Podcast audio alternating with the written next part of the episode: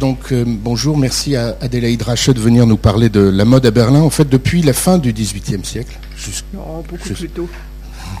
jusqu'à aujourd'hui, à partir des, collections qu'elle dirige, puisqu'elle est conservatrice de, des collections mode du Musée des Arts Décoratifs de Berlin, Kunst Gewerbemuseum. Oui. Vous pourrez nous dire peut-être euh, quelle est cette collection euh, oui, oui, oui. Lieberheidische Costume Bibliothèque. En tout cas, merci de venir de Berlin pour nous voir et nous parler de, cette collection qui fait partie des plus grandes collections de mode des musées dans le monde.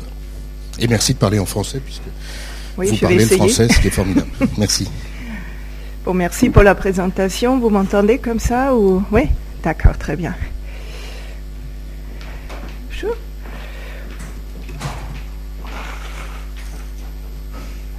J'ai une heure?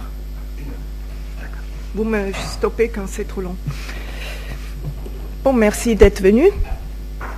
Donc, je m'appelle Adèle Hadrache. Je vais essayer de parler français. Si vous ne me comprenez pas, vous me le dites. Vous faites des signes. S'il y a des fautes, euh, vous êtes indulgent, je vous prie. Donc, euh, et je suis enrhumée et en plus chez les pollens, donc euh, l'allergie, donc c'est un peu, je m'entends presque pas.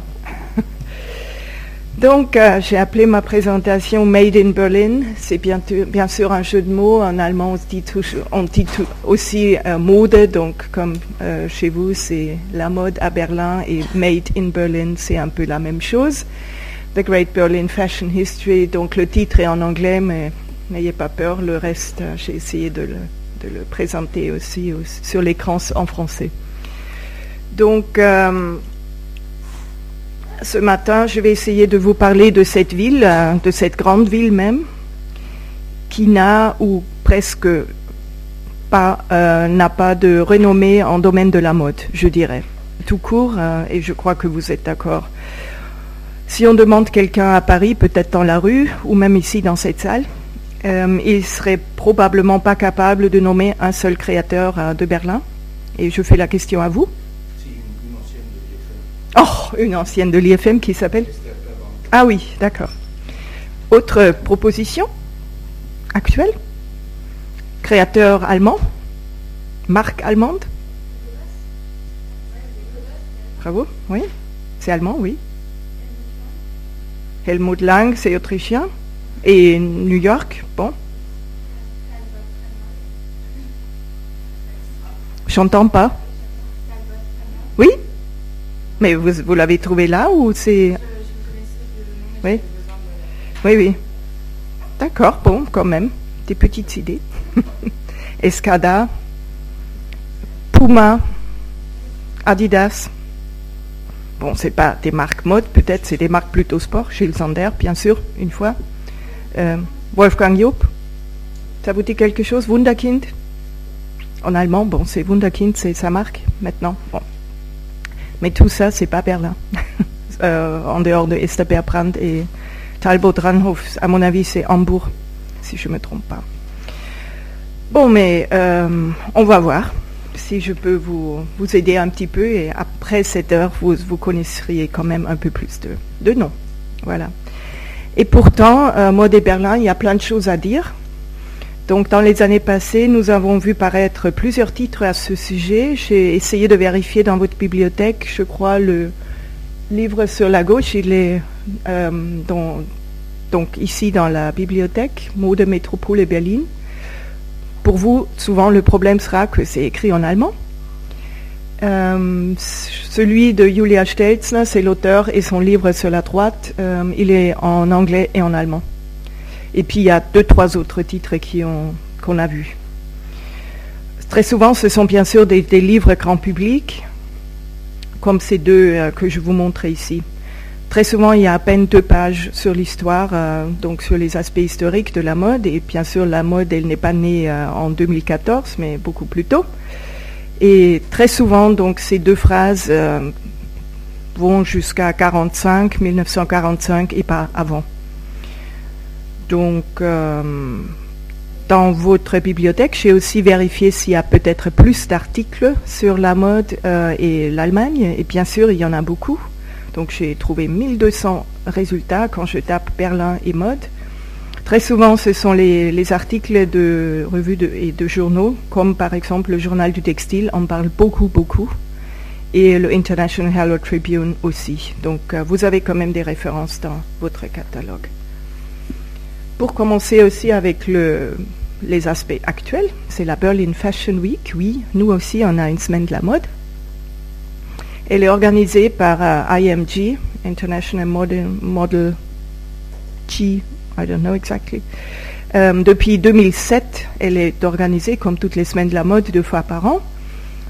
son sponsor euh, majeur, c'est comme vous le lisez, Mercedes-Benz, donc une grande marque automobile. Comparé avec d'autres villes, bien sûr, comme Paris, Londres, New York, Milan, cette Berlin Fashion Week, on l'appelle comme ça en anglais, elle est un tout petit bébé, bien sûr. Elle est quasiment nouveau-née parce que 7 ans ou maintenant presque 9 ans d'existence, c'est pas beaucoup comparé avec les autres villes. On a environ 50 défilés, donc quand vous comparez avec le nombre de Paris, vous voyez déjà que c'est petit. Son lieu central de cette Fashion Week, c'est une grande tente euh, temporaire qu'on construit juste en face de notre symbole, la porte de Brandenburg, euh, donc ce grand symbole de la ville. Euh, et je crois que c'est assez important. C'était une ancienne barrière qui était aussi la limite entre l'Est et l'Ouest. Et donc une, grande porte au centre-ville. Et c'est très très beau d'y être euh, en été parce qu'ils ont la terrasse, bien sûr, avec la vue de la porte. En plus de, cette tente centrale où il y a les défilés, il y a une multitude de sites, comme on dit, off. C'est des ex-usines, par exemple la Grande Serre, que vous voyez en haut. Euh, j'ai oublié mon petit, euh, mon petit truc pour vous montrer. Euh, ma petite flèche. Il n'y en a pas ici, non? Bon, non, mais c'est pas, c'est pas. Vous manquez quand même quelque chose. Donc la grande serre du jardin botanique, vous, avec les Women's Wear Daily qui en a fait un spécial, donc une couverture. ou bien aussi les salles de musée, c'est un peu comme à Paris. Bon, qui est-ce qui défile? Bien sûr, en, quelques saisons, c'était les grandes marques allemandes qu'on a juste dit, Boss, Hugo Boss, donc Escada, Dorothée Schumacher, Michael Michalski, aussi un grand nom de la mode allemande. Et on a toujours les jeunes créateurs de Berlin, il y en a beaucoup, euh, j'en parlerai encore, puis euh, vite fait, merci, très bien. Puis les jeunes créateurs ou des marques des pays scandinaves, de l'Autriche, donc c'est plus les, disons, les créatifs des pays germains de langue allemande ou les, des, pays du Nord. Pendant la semaine en juillet, donc les deux semaines de la mode, c'est en janvier et en juillet, c'était assez difficile de trouver un petit créneau encore libre dans ce calendrier qui est tellement dense. On voit donc en, juillet, on voit également les défilés des écoles de mode de Berlin et il y en a sept écoles de mode à Berlin. On a cinq écoles publiques et euh, on a une succursale S-Mode et on a AMD, Académie Mode Design, aussi une école privée.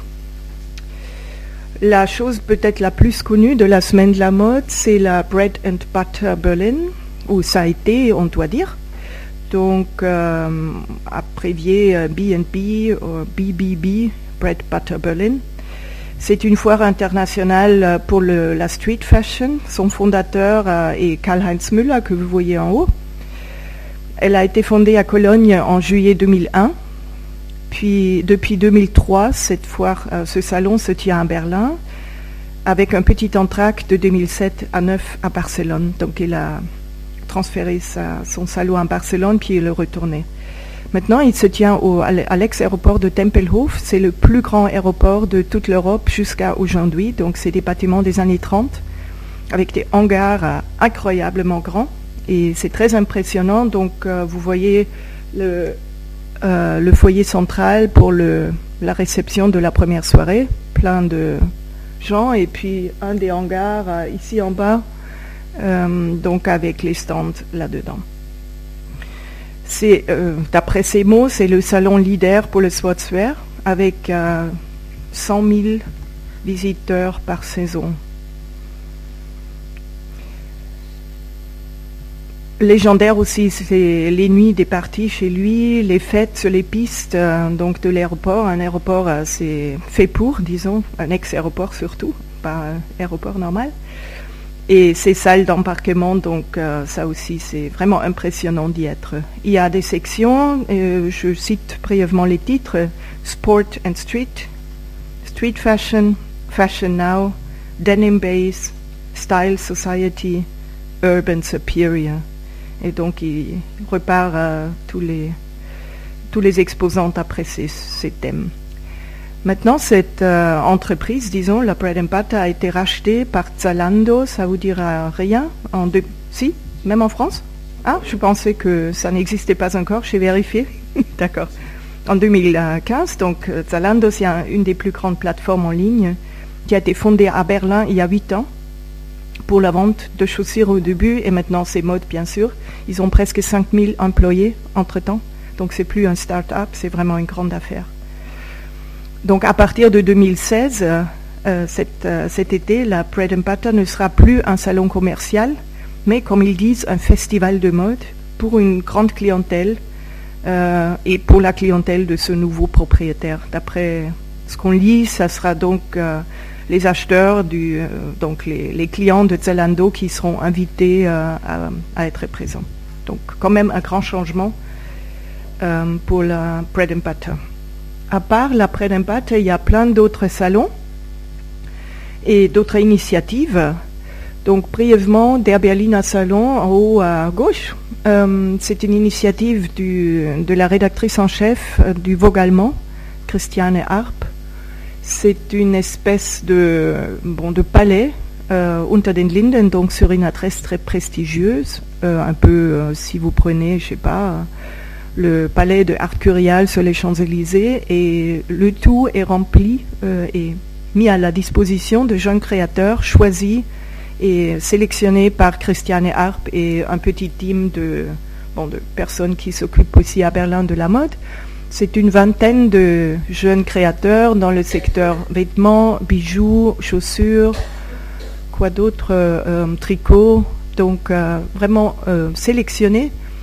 Et c'est des petites présentations avec très souvent avec des mannequins, donc des petits tableaux vivants, qui pas des vrais défilés, c'est plus des, petits stands. Les, créateurs sont présents et c'est euh, de midi à, 17h. Donc c'est très court et c'est vraiment euh, devenu un lieu de rencontre pour euh, ceux qui s'intéressent à la, à la jeunesse émergente et aux créateurs, aux créateurs émergents. Pardon. Puis à la Premium, je dirais c'est le le, deuxième salon le plus grand, et maintenant avec la Bread and Butter qui a quasiment disparu, ça sera le plus grand, dans un ex bâtiment du, service des, postes, donc ça aussi énormément grand. La panorama, à vrai dire, j'ai jamais été parce que c'est assez loin. Puis on a le Green Showroom, très important pour la, mode verte, euh, donc ethical. Et SIC, c'est un autre salon commercial. Donc au total, on a ces, tous ces, ces initiatives pendant cette semaine de la mode et je vous invite euh, d'y aller un jour c'est, je crois, pour vous aussi une, expérience qui est quand même différente de ce qu'on a ici à Paris. Bon, mais quittons un peu le contemporain. Euh, j'y retourne à la fin de la présentation. Donc, euh, dans les minutes qui me restent, je vais vous parler un peu de Berlin comme centre de la presse illustrée. Et là, je, vais en arrière, bien sûr.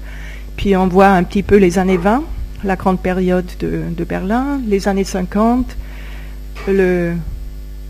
Oui? Ah, D'accord. Euh, bon, la date de, août 1961, les années 80 et puis la situation actuelle. J'aime bien cette image de la jeune fille.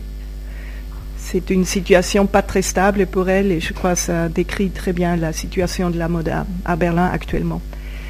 Bon, pour retourner un peu au passé, et bien sûr, c'est ça aussi le, point fort de la collection où je suis.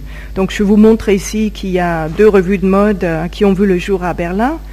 Le premier, euh, tout comme en France, euh, donc sur la gauche, vous avez Berlinisches Archiv der Zeit, et tout, tout comme en France, l'histoire de la presse débute à la fin du XVIIIe siècle.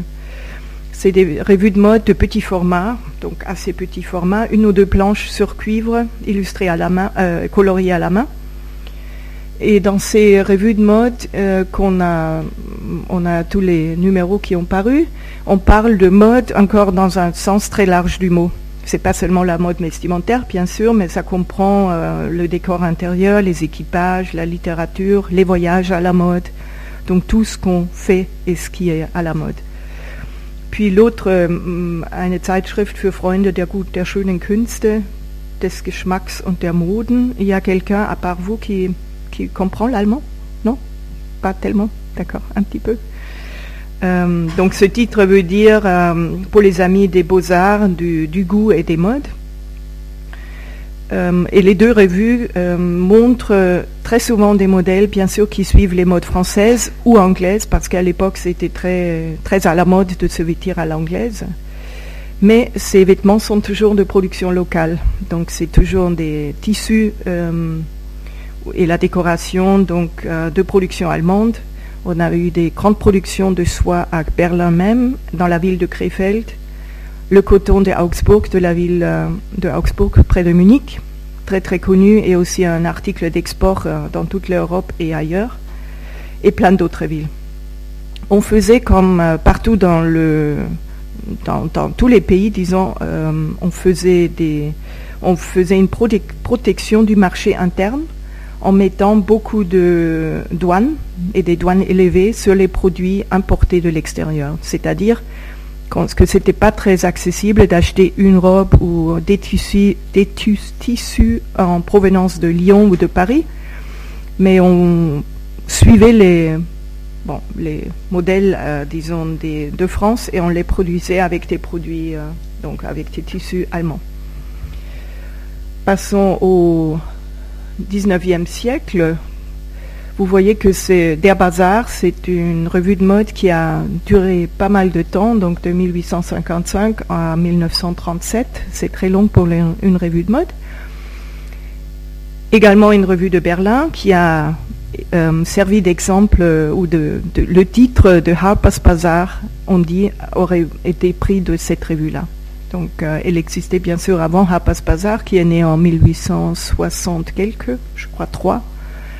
Et donc, ils ont suivi cet exemple. Elle est déjà en grand format, donc ce sera un format carrément plus que A4. Et elle ressemble beaucoup plus à le format aux revues actuelles. Ici, les illustrations et le texte sont imprimés en même temps. C'est un grand changement. Là, c'était bien sûr, les planches, c'était fait à part et puis c'était relié ensemble. Tandis qu'ici, on pouvait déjà imprimer les textes et les planches en même temps. C'est en xylographie qu'on peut faire ça.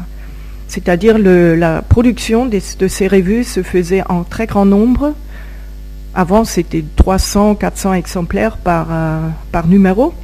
Et maintenant, c'est donc une, production à plusieurs milliers. Et les prix, bien sûr, sont relativement modestes. Tout comme aujourd'hui, euh, cette revue-là, la Bazar, offrait une euh, rubrique littéraire. Donc, comme aujourd'hui, vous avez des textes écrits par des auteurs. Mais aussi, vous voyez déjà les patrons et des instructions, bien sûr, pour les travaux manuels qui, à l'époque, étaient très importants. Donc, ce petit euh, gobelet là, euh, non, c'est pas ça. Hocker, c'est quoi? Hocker. Pour s'asseoir. Une chaise sans. Oui, un coussin peut-être. Oui, c'est. Hocker. Oui. Puis une autre revue de cette époque qui était très très importante et également avec une longue longue longue durée, c'est Die Modenwelt. Et donc euh, ça s'appelle Für die Frau für ihr Heim, donc pour, la femme et pour son, foyer.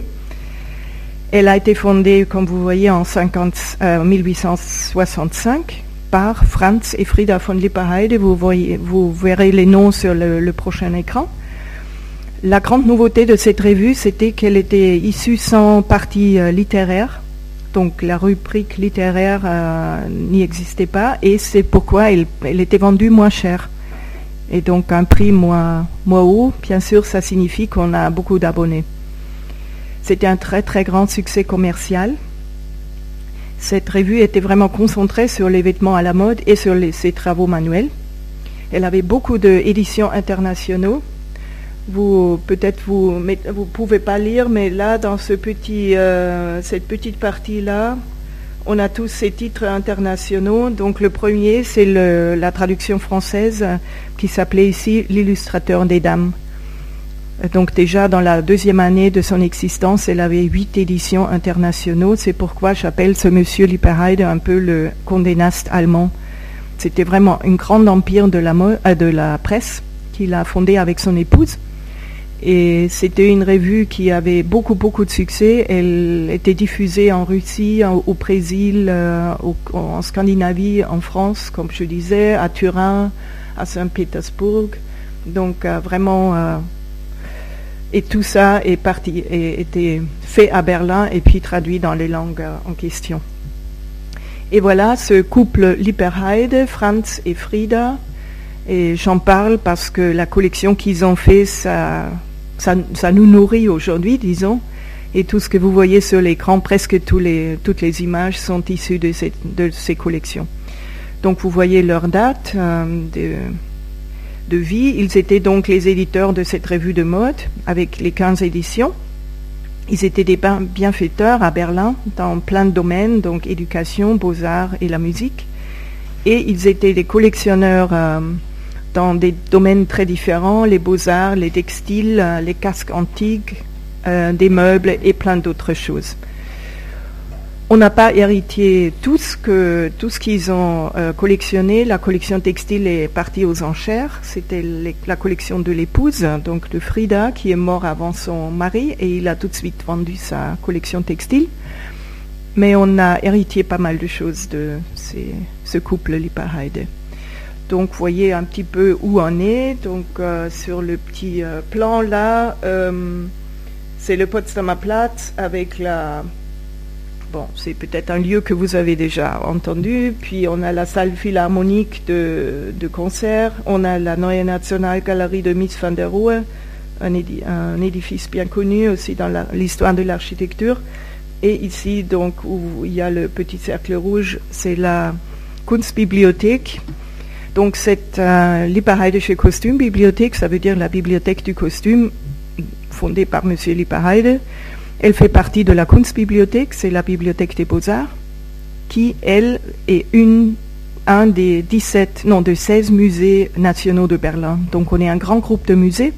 Et cette bibliothèque, un peu comme la Bibliothèque nationale ici, elle a des collections muséales c'est pourquoi on s'appelle plutôt musée que bibliothèque, mais on a les deux parties. Et vous en allez voir un petit peu ce qu'on a. En haut, vous avez deux images de la première salle de lecture, disons, la salle euh, qu'on a construite en 1906, qu'on a la date euh, où on a reçu la donation de M. Lipperheide. Et en bas, en couleur, les deux images vous montrent nos réserves et la salle de lecture actuelle, avec un petit portrait de M. Lipperheide là, et puis les, les 30 et quelques places pour les lecteurs. Qu'est-ce qu'on collectionne? Donc, euh, pour vous donner une petite idée, en 1915, donc euh, l'année précédente, on est arrivé à 25 000 volumes de, de livres, donc des monographies, 25 000 volumes de revues et de magazines, et ça c'est vraiment le grand atout de la bibliothèque. Environ 150 000 gravures, dessins et photographies. Euh, Monsieur et vous voyez quelques exemples en haut, c'est des choses récentes, donc c'est pas c'est pas un vrai éventail de ce qu'on a. Monsieur Lipperheide voulait collectionner, collectionner tous, tout ce dont on se sert quand on fait des études de histoire de mode et de vêtements. Donc il couvre tous les continents, il couvre tous les siècles, il couvre les, tous les styles de vêtements, pas seulement la mode, mais ça va du costume ecclésiastique au costume euh, théâtre, c'est les uniformes, c'est euh, le costume folklorique de tous les pays de tous les temps.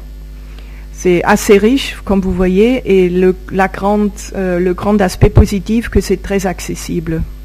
C'est-à-dire, il n'y a pas de limite comme dans quelques bibliothèques chez vous ici, trois livres par jour, euh, je sais pas, cinq revues là, et puis quand on n'a rien trouvé, on doit aller ailleurs. Vous avez un catalogue en ligne, donc le, pour les livres, je vous, ai mis les, les dates. Pour les collections de gravures et dessins, donc ça fait plus partie de la collection muséale. C'est un autre site, euh, SMB Digital. Et on fait aussi partie de cette initiative qui s'appelle Europeana Fashion. Euh, vous la connaissez? Non? Donc c'est un site euh, qui s'appelle Europeana Fashion. Europeana, c'est le plus grand portail de culture de l'Europe avec quelques 40 millions de documents, le Europeana en, en tel. Et nous, on, une, est une subdivision de Europeana avec 800 euh, 000 documents et images euh, reliées au contenu mode. Il y a une, quinzaine de musées et de collections privées et des archives privées qui ont contribué à créer ce site euh, avec des subventions de l'Union européenne pendant trois ans. Le site est toujours existant, même si la subvention est terminée maintenant. On a fondé une petite association pour euh, pouvoir euh, nourrir encore notre site. Et vous y trouverez donc des pièces de collection euh, des, grands musées, comme ici les arts décoratifs, le V&A de Londres, le Design Museum de Lisbonne, notre collection. Vous avez aussi des archives privées d'un photographe qui a fait tous les défilés pendant 25 ans, qui s'appelle Catwalk Pictures. C'est euh, un photographe, euh, donc une, agence qui est en Belgique, qui a couvert tous les défilés New York, Londres, Paris, Milan. Vous trouvez des pièces de, des archives privées de quelques entreprises en Italie, comme Pucci, comme Missoni. Maintenant, on a un nouveau membre, c'est Benetton. Donc c'est très très varié et euh, vous avez plusieurs filtres pour trouver euh, vos, pièces. Très souvent les images sont de libre usage pour euh, toute utilisation, donc c'est une chose, je crois, assez réussie donc pour, le, pour la mode. Et à partir de, donc dans deux, trois semaines, on aura un filtre supplémentaire qui est essentiel, à mon avis, pour choses quand on tape un mot comme Dior, on a 10 000 résultats, parmi lesquels il y a, je sais pas, 80% c'est actuel et les autres sont historiques et on ne les trouve pas. Voilà, je passe à autre chose. Euh, Berlin et la mode, c'est aussi bien sûr la, euh, la consommation. Donc c'est pas seulement la production, mais c'est très souvent c'est très important d'avoir un bon lien de, diffusion, disons. Et ce grand magasin de Hermann Gerson qui est complètement oublié, c'est toujours, ça fait partie de notre histoire allemande ou de cette histoire allemande avec la Deuxième Guerre mondiale qui a vraiment éliminé tant de choses de la mémoire aussi des gens. C'était pas seulement la, fermeture de beaucoup d'entreprises qui étaient euh, juives, mais c'était également complètement la, mémoire a été euh, coupée, disons. Donc ce grand magasin de Hermann Gerson qui était au centre-ville, il était, voyez, il a, euh, il a fait quand même, il a existé pendant 100 ans, donc fondé en 1839, euh, fermeture en 1939 après l'arianisation. Euh, et c'était déjà en 1939 une confection de manteaux dès le début. Si vous savez, c'était normalement les tailleurs qui faisaient les vêtements la confection ou le prêt-à-porter n'existait pas du tout en Europe, mais à Berlin, ça existait déjà. Ils, ont après aussi ouvert un atelier, bien sûr, euh, de, sur mesure pour une euh, clientèle internationale. Vous voyez un peu les, c'était les, cours plutôt, c'était la famille royale donc de la Prusse, euh, c'était les tsars, c'était la femme du prince héritier de la Grèce, la reine de Suède, euh, mais aussi des millionnaires américains qui venaient chez Gerson parce que c'était tellement connu pour euh, cette production des confections et le sur à mesure que c'était vraiment une des très très grandes, un des très très grands magasins. sur la droite, sur l'écran, vous voyez l'édifice donc à la fin du 19e. En 1910, c'était sur invitation de ce magasin que Paul Poiret venait à Berlin pour défiler une pour montrer sa, collection. Et comme vous savez, les défilés de mode, c'était tout nouveau à cette période-là. Donc, euh, Paul Poiret à Berlin, c'était dans ce bâtiment. Bon, quand on regarde un peu cette histoire du 19e euh, et jusqu'aux années 20, je dirais, euh, Berlin et Paris étaient quand même, ou Berlin, Paris d'abord et après Berlin, c'était quand même les deux grandes villes de la mode. Paris, bien sûr, pour la haute couture, et Berlin donc pour la confection. Et tous les autres, toutes les autres villes suivaient un peu les deux exemples.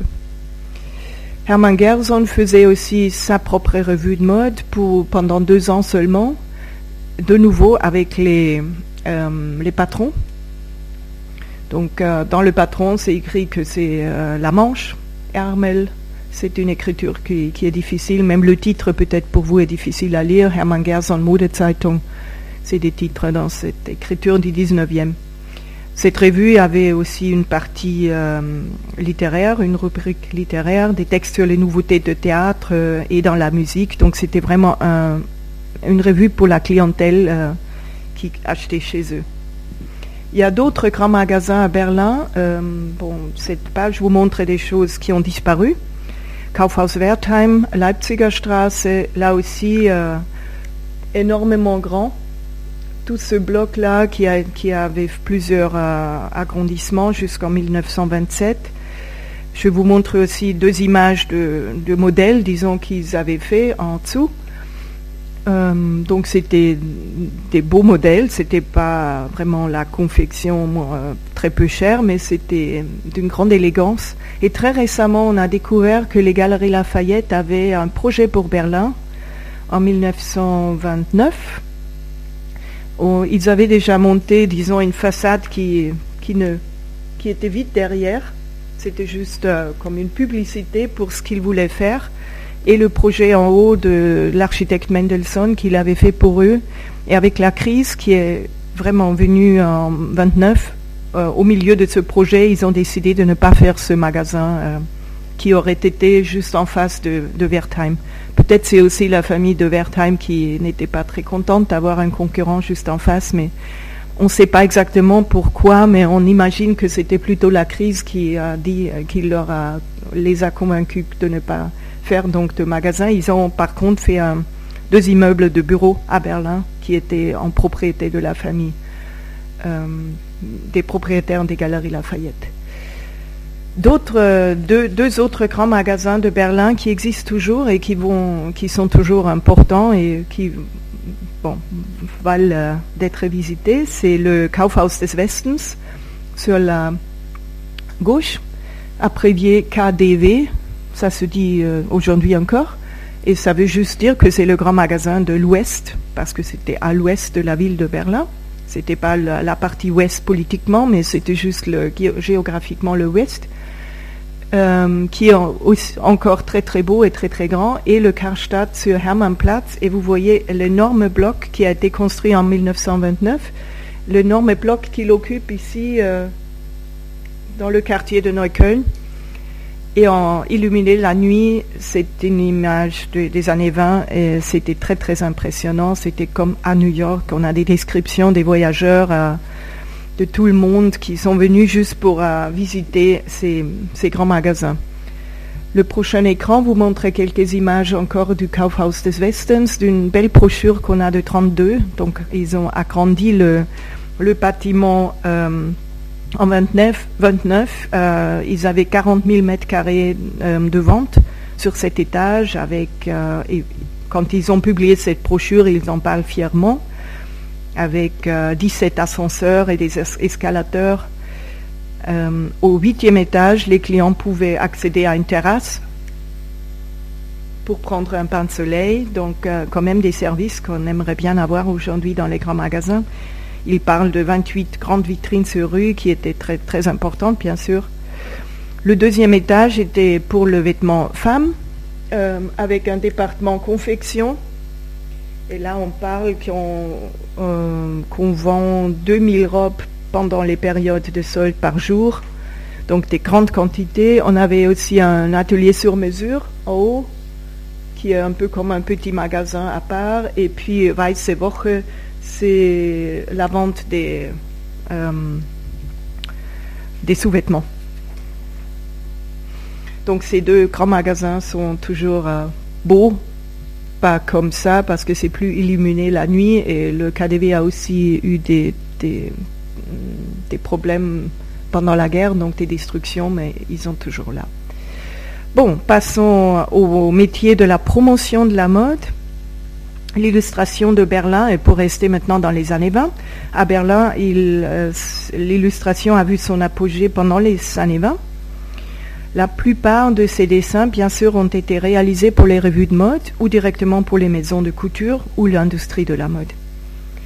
La formation des illustrateurs, et ce sont trois noms, donc ce pas les maisons de couture, mais ce sont les illustrateurs que je vous nomme ici.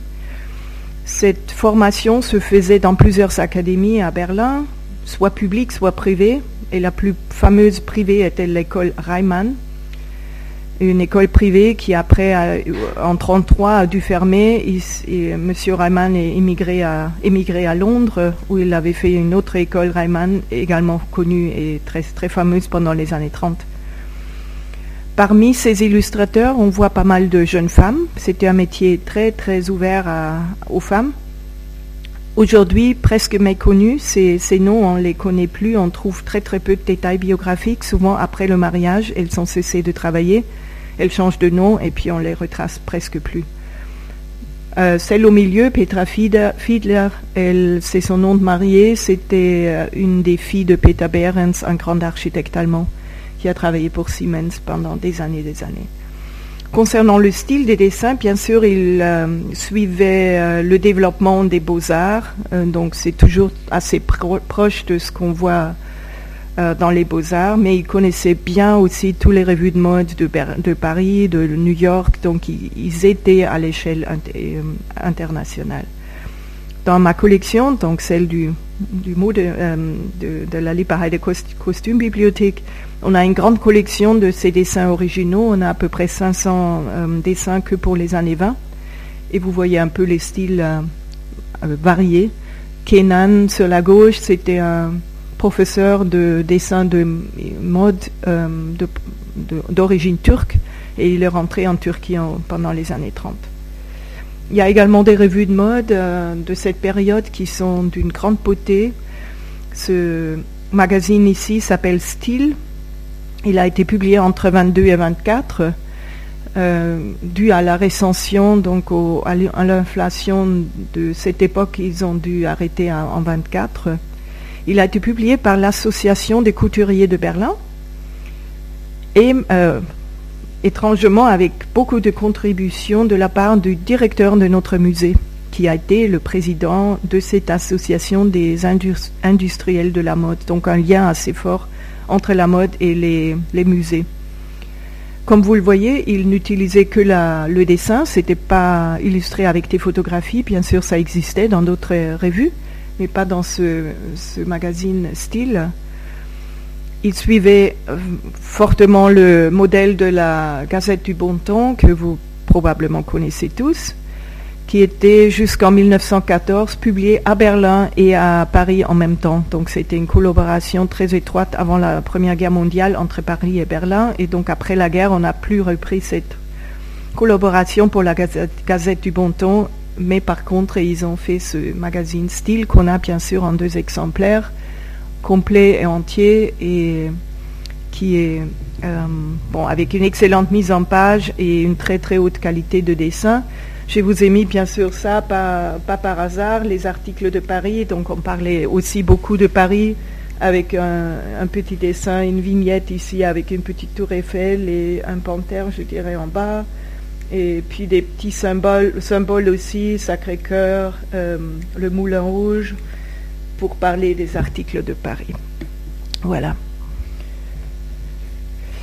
Une autre, euh, très brièvement, une autre découverte qu'on a fait récemment, c'est cet artiste qui s'appelle Dodo, ou avait un, prénom, un surnom, on dit, je crois.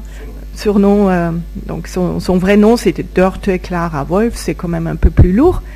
Et c'est un vrai exemple d'une jeune femme à la mode. Elle est née en 1907, donc elle avait 20 ans en 1927. Elle a fait une des, de ses écoles, donc cette école Reimann. Et dès l'âge de 20 ans, elle a publié plein de dessins un peu humoristiques, comme celui sur la droite, euh, dans une revue qui s'appelle Hulk. C'est une, des, une des une des revues de caricature qu'on a eu à Berlin. Elle a publié largement aussi pour les, pour les maisons de, couture. Vous voyez sur la gauche, donc euh, les modèles et les tissus en question, toujours agrandis en haut. Donc il s'agit d'une publicité pour une maison de tissus. Vous avez les cinq tissus et les cinq modèles au milieu pour montrer ce qu'on peut faire des tissus.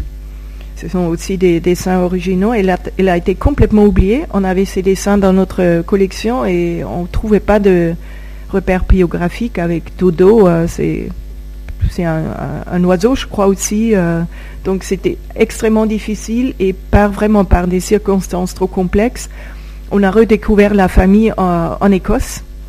Donc euh, c'était une famille juive aussi, les Wolf. Ils ont, elle a émigré en 33. Et donc, elle a plus laissé trace euh, à Berlin. Et comme maintenant on connaît sa, petite fille et sa fille, qui est une dame âgée de 90 ans, on a pu refaire euh, toute la biographie. On en a fait une très très belle exposition avec le fond qu'ils ont encore en famille et les dessins qu'on a chez nous dans la collection. Donc c'était la jeune Dodo qui nous avait donné euh, une trentaine de dessins quand elle avait 21 ans, 22 ans. Et maintenant, grâce à cette redécouverte, on a pu donc faire un, beau livre, une grande exposition à Berlin et à Londres, et le livre est aussi en allemand et en anglais, bien sûr. La photo de mode, les années 20, est aussi très très bien représentée dans notre collection. Il y a environ une douzaine de studios photographiques à Berlin qui se spécialisent dans le domaine de la mode.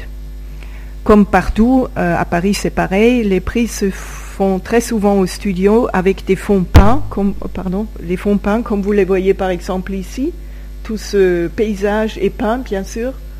Euh, là aussi, les colonnes, tout ça c'est peint, c'est juste euh, la chaise et le tapis qui sont des, vrais, et après c'est le studio peint par des peintres de théâtre, donc là, les décorateurs peignent aussi pour les studios de photo. On reste au studio pour, des causes, euh, pour raisons techniques, bien sûr, et que la, on peut influencer la lumière comme on veut. Donc je ne vais pas me, je vais pas parler beaucoup là sur ces, images en particulier. En haut, vous voyez quand même quelqu'un qui va à l'extérieur. C'est Hans Natke. Le premier nom se réfère donc à cette photo. Il va dans la zone de Tiergarten, c'est un grand parc central au centre de Berlin, pour photographier les manteaux. Il préfère aller en plein air, donc c'est ça. Puis la troisième photo, là, vous vous demandez peut-être qu'est-ce que c'est, là, qui est ce qui écrit sur la photo. On a une grande collection de photos de presse qui ont été prévues pour être publiées dans les revues de mode. Et ce sont les indications qui disent que on devrait couper là. Donc les croix veulent dire qu'on qu'on a publié cette photo en haut, euh, en rond ou en ovale, et en, bas, on a euh, retouché donc euh, on a couvert et puis on a mis de la couleur pour ne pas avoir tout le reste de la, de la photo. Donc c'est très important de, de, euh, travailler avec ces images. Là aussi, vous avez des petites indications qu'on voulait couper là.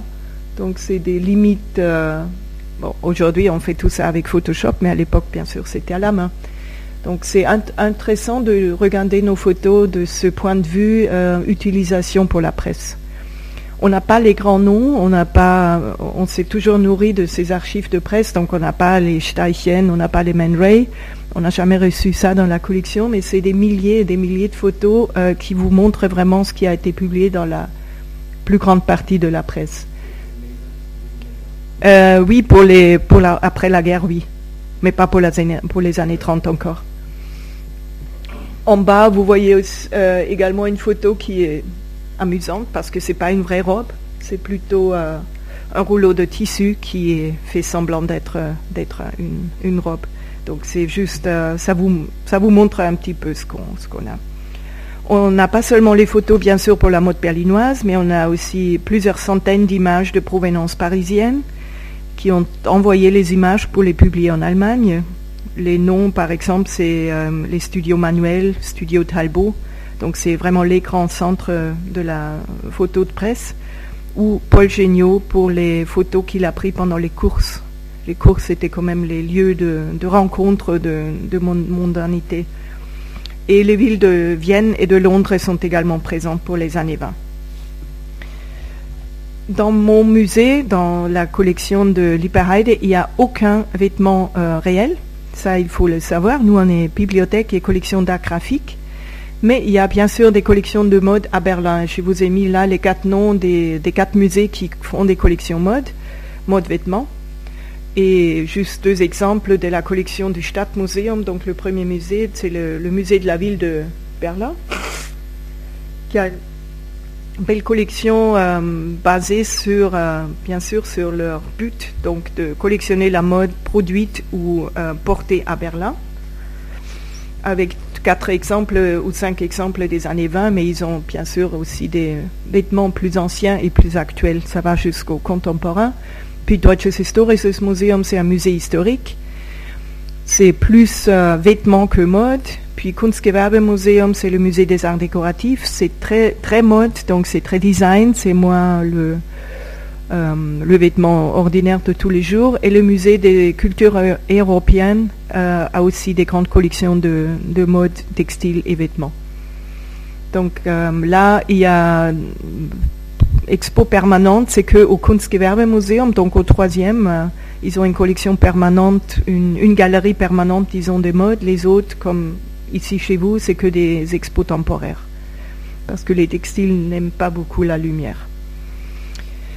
Bon, passons donc des années 20 avec un certain glamour, et Berlin était très très euh, international aussi pendant ces années 20. Passons quand même à la Deuxième Guerre mondiale Juste euh, deux images euh, qui vous montrent qu'en 1945, euh, Berlin avait perdu beaucoup d'habitants. Ils ont souffert, beaucoup de la guerre. C'est pas très clair, je crois, ces photos, mais c'est pas grave dans ce cas-là parce que c'est détruit. de 400 cinémas qu'on a eu pendant les années 20, il n'y a que 20 qui sont encore intacts en 1945. 600 000 appartements n'étaient plus habitables, donc c'était vraiment tabula rasa moitié des entreprises a dû fermer. Et dans le secteur de la mode, c'était euh, surtout grave parce que la grande partie des entreprises juives a été arianisée. Beaucoup de familles juives ont dû laisser le pays, ont été persécutées ou tuées. Donc les débuts après la Deuxième Guerre mondiale ont été très très durs. Berlin était une ville de quatre secteurs. Euh, ça compliquait encore plus les choses. Douze ans plus tard, j'ai trouvé cette belle image. Euh, donc euh, il y, a euh, y a huit mannequins sur euh, le toit d'un bâtiment tout près de cette église qui est toujours comme elle est sur cette image, Gedächtniskirche, qui, qui est laissée, qu'on a laissé détruite. Et vous la voyez aussi sur l'autre image. Et au fond, donc le bâtiment moderne là, c'est ce qu'on appelle le Bikini Berlin. Vous le voyez aussi là, derrière. Je vous expliquerai pourquoi ça s'appelle Bikini et c'était le centre pour l'industrie de la mode de Berlin. DOB Zentrum am Zoo, ça veut dire Damen Oberbekleidungszentrum am Zoo, donc c'est le vêtement féminin qui s'est regroupé dans ce bâtiment. C'était des petits bureaux, c'était des, studios, c'était des magasins, c'était des points de vente pour la mode euh, féminine à Berlin. Ils ont construit ce bâtiment avec un étage au milieu donc cet étage-là, il n'est pas un étage, mais c'est une, espèce de terrasse au milieu. Et c'est pourquoi on l'appelle bikini, parce qu'on a trois étages en haut et on a la terrasse, on a en bas trois étages. Donc c'est comme un bikini qui n'a rien au milieu. Et on a refait ce, ce, bâtiment il y a deux ans avec ce nom bikini. Et maintenant c'est la Concept Shopping Mall de Berlin avec les magasins euh, de Andreas Mokudis, avec euh, plusieurs euh, stylistes qui ont ouvert leur magasin là, avec un hôtel très très à la mode là au fond. Le, bâtiment aussi fait partie de, du tout. Et tout de suite derrière, vous avez le jardin zoologique. C'est pourquoi on a la terrasse qui s'appelle la terrasse des singes, parce que tout de suite en bas, on a les singes. Donc c'est très très beau. Euh, si jamais vous, vous venez à Berlin, c'est le lieu où on doit aller. Pardon? Ah, oui, voilà. Donc, euh, le bikini est, vraiment un lieu qu'on aime beaucoup maintenant à Berlin, qu'on redécouvre maintenant avec cette restructuration.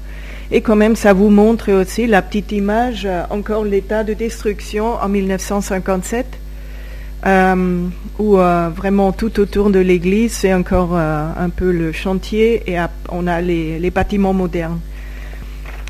Les années 50, donc, voient quand même euh, des couturiers de nouveau qui commencent à produire. Ici, ce sont les noms de quelques couturiers. Il y a eu des top 10, donc c'était 10, 10 couturiers qui ont formé un petit groupe. Je vous y ai mis 6. Euh, on adore être sur le Kurfürstendamm, donc l'artère euh, centrale de Berlin-Ouest, avec les voitures à la mode, bien sûr. Puis on voit les couturiers qui essayent donc les modèles avec leurs clientes. C'était une grande importance économique pour Berlin. Et aussi, on voyait la mode comme symbole, comme valeur politique dans cette ville divisée en quatre zones. Donc, euh, bien sûr, Berlin-Ouest, c'était les secteurs ouest, avec euh, les, Français, les Anglais et les Américains. Et Berlin-Est, c'était les Russes.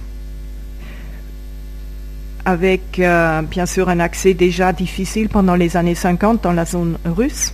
Et pour arriver à Berlin, on traversait euh, genre 200 km de l'Allemagne de l'Est où on ne pouvait pas s'arrêter. Donc euh, les autoroutes, c'était comme des corridors. Euh, on ne pouvait pas, pas prendre n'importe quelle sortie. Les clients à cette époque-là, c'était des clients allemands et un nombre croissant de clients internationaux. on avait pas mal, je crois, de liens encore d'avant-guerre qu'on réutilisait encore pendant cette période. Ces noms que vous voyez là, c'est pas parce qu'on est à Paris, mais ce sont aussi à Berlin des noms presque inconnus aujourd'hui. Aucune des maisons existe encore. Il n'y a presque pas de, fonds d'archives complet pour ces maisons, donc la reconstitution d'un passé qui n'est pas si lointain que ça est très très complexe. Et je travaille sur une exposition sur les années 50 à Berlin. C'est même déjà pour trouver les dates de naissance des personnes en question, c'est un travail euh, énormément difficile on n'a pas très apprécié les... Euh, bon, ça, arrivera un peu plus tard, mais pendant les années 70, quand tout était en déclin, on a, on a tout jeté. Donc même les couturiers eux-mêmes, ils ont rempli les poubelles avant de demander au musée s'ils voulaient avoir quelque chose. C'est pourquoi c'est tellement compliqué. On a très très peu de livres sur tout ça. Bien sûr, nous avons toutes ces revues de mode de l'époque. et avec les revues de mode, on peut assez bien reconstruire euh, la vie des maisons de couture on a beaucoup de photographies originaux, comme vous, vous en voyez deux, trois, euh, quatre là, et peu de documents supplémentaires. Bien sûr, aussi, il y a des dessins de mode pour cette période, et j'aime beaucoup Walter Vogt, un dessinateur euh, très, très actif. Il a travaillé pendant 50 ans à Berlin euh, jusqu'à la Première Guerre mondiale, et après, après 50 à Düsseldorf, qui a pris un peu le rôle de Berlin d'avant-guerre.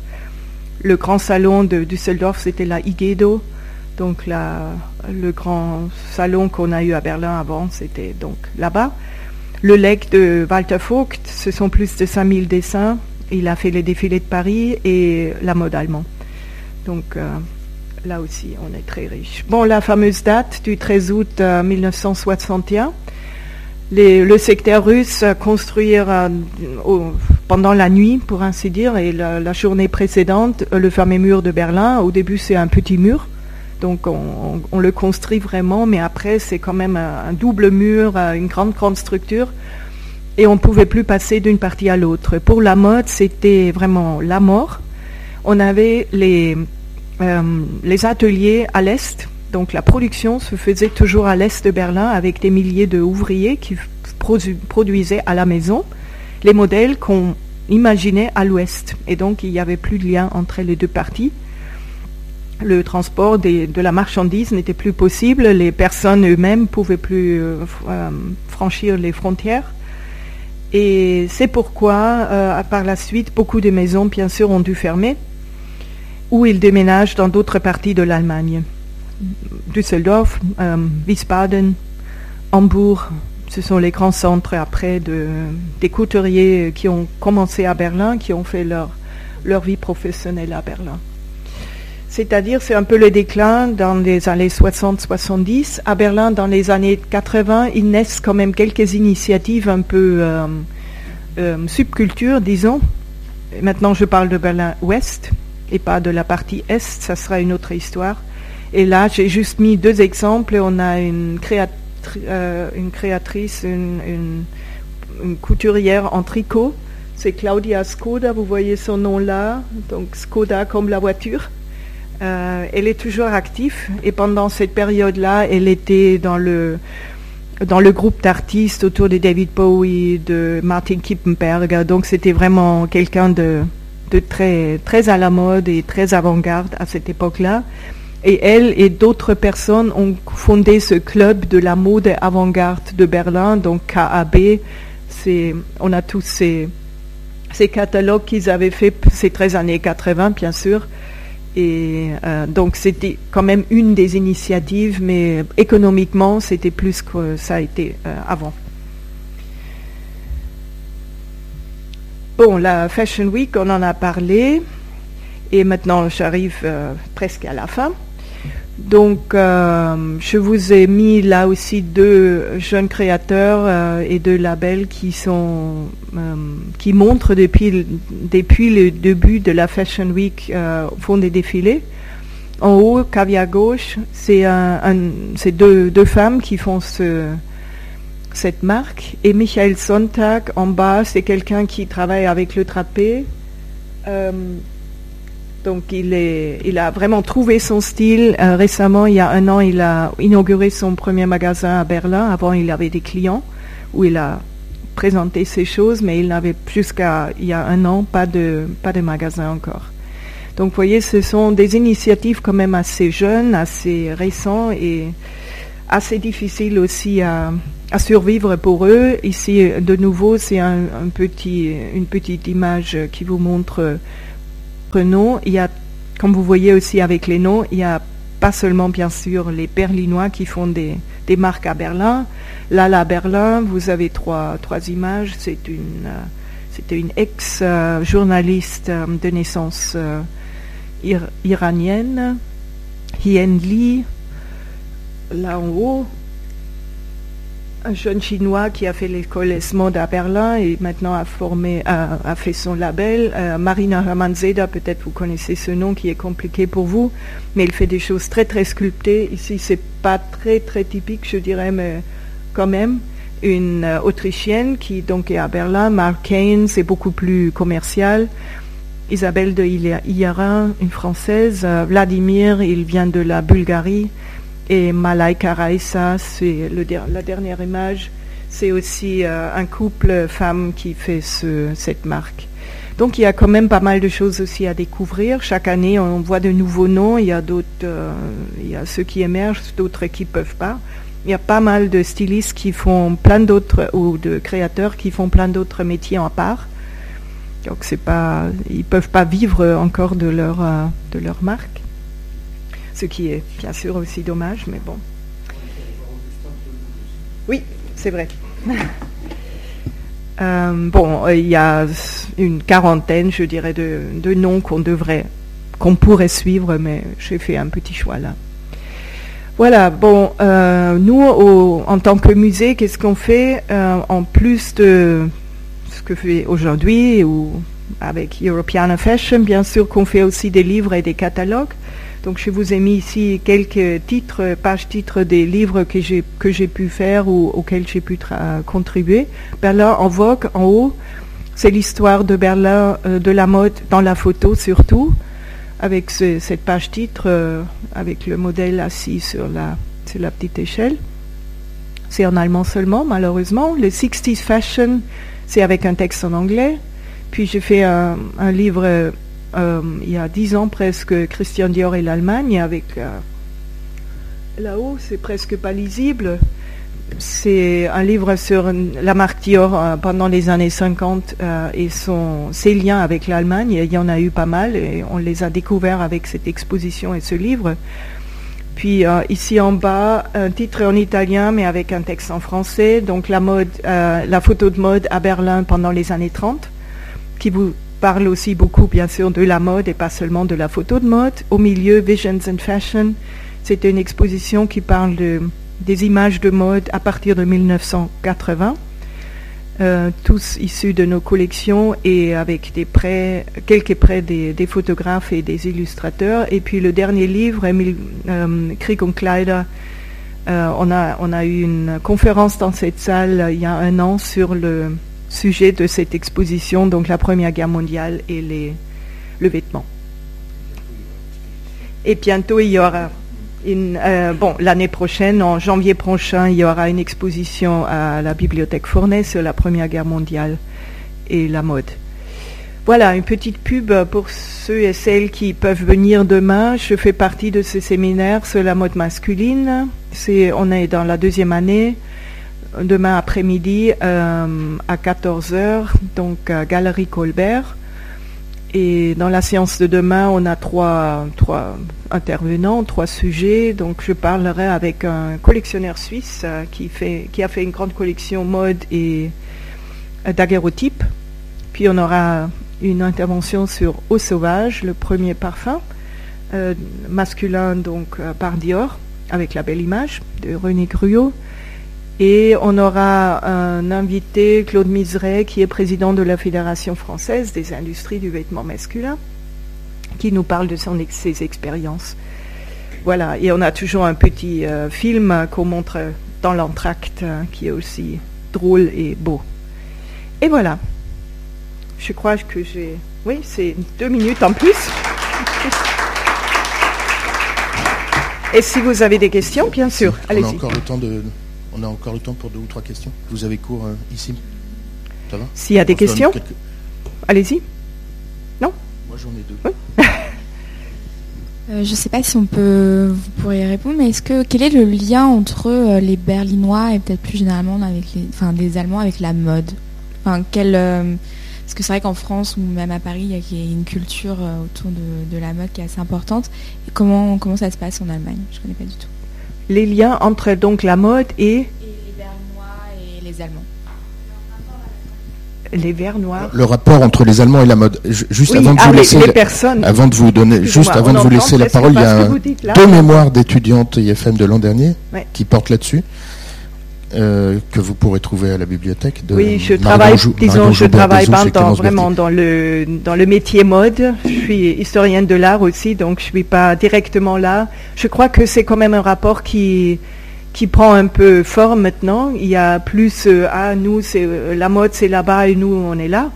C'est plus cette austérité, cette pensée protestante. Ça devient ça devient quand même différent. Je crois il y a beaucoup plus de de confiance aussi maintenant de, se vêtir, de choisir, avec les voyages, avec les jeunes générations. Euh, mais c'est vrai que bien sûr c'est plus l'aspect pratique toujours qui compte. Euh, peut-être même euh, en France, c'est peut-être maintenant ça. On va en vélo, donc on va pas prendre sa petite robe floue, je crois qu'il y a un changement. Quand vous allez maintenant à Berlin et vous êtes dans un café de Prenzlauer Berg, dans un quartier à la mode, je crois que vous voyez presque plus de différence entre l'Allemagne et la France. D'après ce que je vois, c'est pas l'élégance ultime à Paris et chez nous, c'est rien. Birkenstock a des boutiques à Paris.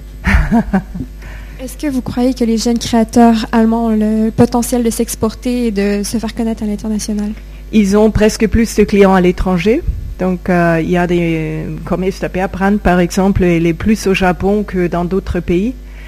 Bien sûr, c'est très, extrêmement difficile aujourd'hui de se faire euh, une, vraie vie avec les, petits labels, mais c'est partout pareil. C'est ici, c'est la même chose. Comme on a les grandes boîtes là avec les, groupes, ce qui regroupe un peu tout, euh, c'est la mode en telle où les, petits, euh, les créateurs auront plus, je crois, ces possibilités de devenir des grands, ou quelque peu d'entre eux.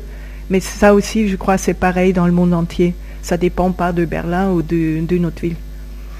Et là, ça sera jamais plus, plus jamais l'importance de cette industrie de la mode qu'on a eue en Allemagne. On l'aura plus jamais, plus jamais. Oui?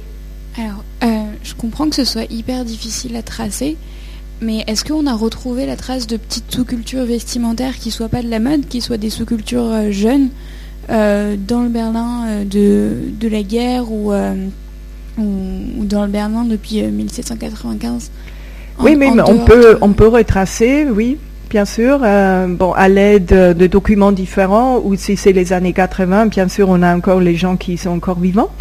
Et, euh, et donc, euh, comment elle s'appelle et, enfin, est-ce, et comment est comment est-ce qu'il s'habillait Est-ce qu'il y avait un style fort qui est ressorti, une sous-culture? Oui, c'est sans doute. Vous parlez des jeunes, non? Oui.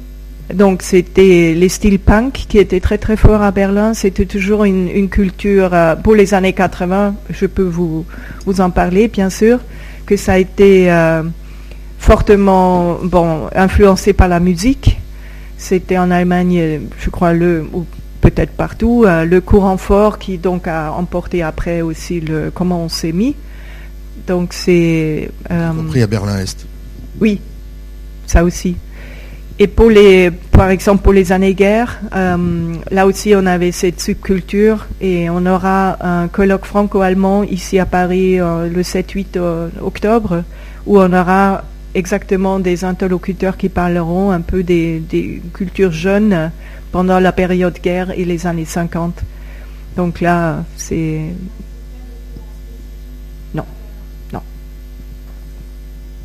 Oui, et Moi, j'ai deux questions. Oui. Euh, la première sur le- les marques allemandes des années 20. Hmm Par exemple, Gerson était une marque Hmm. de confection.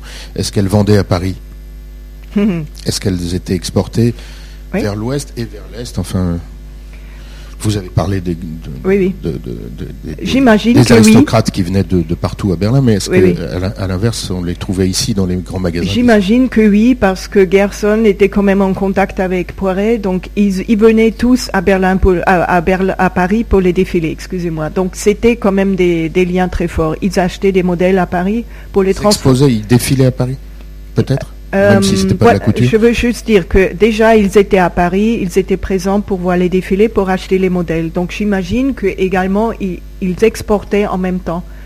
Pas bien sûr dans les maisons de couture, mais plus dans les grands magasins, dans les magasins de, de moyenne euh, importance ou euh, échelle. Donc euh, je ne peux pas vous donner la preuve parce que je n'ai pas travaillé là-dessus et ça sera aussi difficile à trouver à mon avis. Il faudrait plus regarder du côté français si on trouve des traces dans les magazines, les revues françaises, que c'était un modèle importé de Berlin. Mais on, je crois que oui, parce que les liens entre ces, ces deux villes étaient tellement forts. Et puis ils exportaient sans doute aussi vers l'Est. Oui, deuxième J'ai question. encore une question sur les, les photographes, euh, en particulier euh, Willy Maywald, qui vous, vous le connaissez tous en fait, même si vous ne connaissez pas son nom, parce que la, la photo de, de la robe euh, Bah, du d'ailleurs pas. le- du tailleur bar euh, Au long de la scène. photo de 1947, c'est Willy Maywald. Et puis il y a euh, Georg euh, Heunigen-Hühne, mais qui était Hmm. Balt, mais enfin qui était allemand, euh, allemand de Petersbourg. mais Enfin, Hmm. on voit bien dans ce que vous nous avez montré que l'illustration et la photographie sont une spécialité allemande. Est-ce que vous avez des explications pour ça? Berlin était le plus grand centre, centre de la presse illustrée, plus grand que Paris, pendant les années 20. Et je crois que ça explique tout. Euh, il y a eu beaucoup, beaucoup de jeunes euh, qui sont venus d'autres pays, comme Heuningen-Hühne ou comme euh, Martin Munkaci, qui était hongrois, qui a travaillé à Berlin avant de, d'aller à Paris et puis immigrer. Mais je crois que c'est quand même ce centre et les, les grandes têtes de la maison Ulstein et d'autres qui vraiment attiraient les gens pour, euh, bon, pour créer quelque chose de nouveau. Donc c'était un climat extrêmement international. On parlait un peu de toutes, les- langues et aussi toutes les langues artistiques. Et c'est bien qu'on peut retracer ça euh, grâce aux, aux revues, même si on n'a plus tous les documents originaux, mais on en a pas mal quand même. Et Ulstein eux-mêmes, la maison, a un grand archive de presse. Ils ont perdu aussi pas mal de choses. J'ai vu les dossiers Munkachi chez eux il y a 30 ans et c'était des dossiers encore beaucoup plus remplis. On se demande où ils sont devenus, mais bon. Voilà. Bon, qui a influencé beaucoup de photographes de mode, à commencer par Avedon. Oui. Et il a fait cette fameuse photo de la femme qui court, qui euh, court au-dessus la... de, de la flaque euh, Voilà. à Paris. Mm. Juste encore une, une chose pour, pour un aspect de, de- de cette histoire, euh, on voit bien aussi l'importance de la, la césure 33 à 45 est énorme. Euh, sur l'histoire de la haute couture française pendant l'occupation, Mm. je vous renvoie à Didier Grimbach, l'histoire de Lucien Lelon. Et... En tout cas, merci, merci beaucoup. Merci Et à vous. À bientôt. Merci, merci.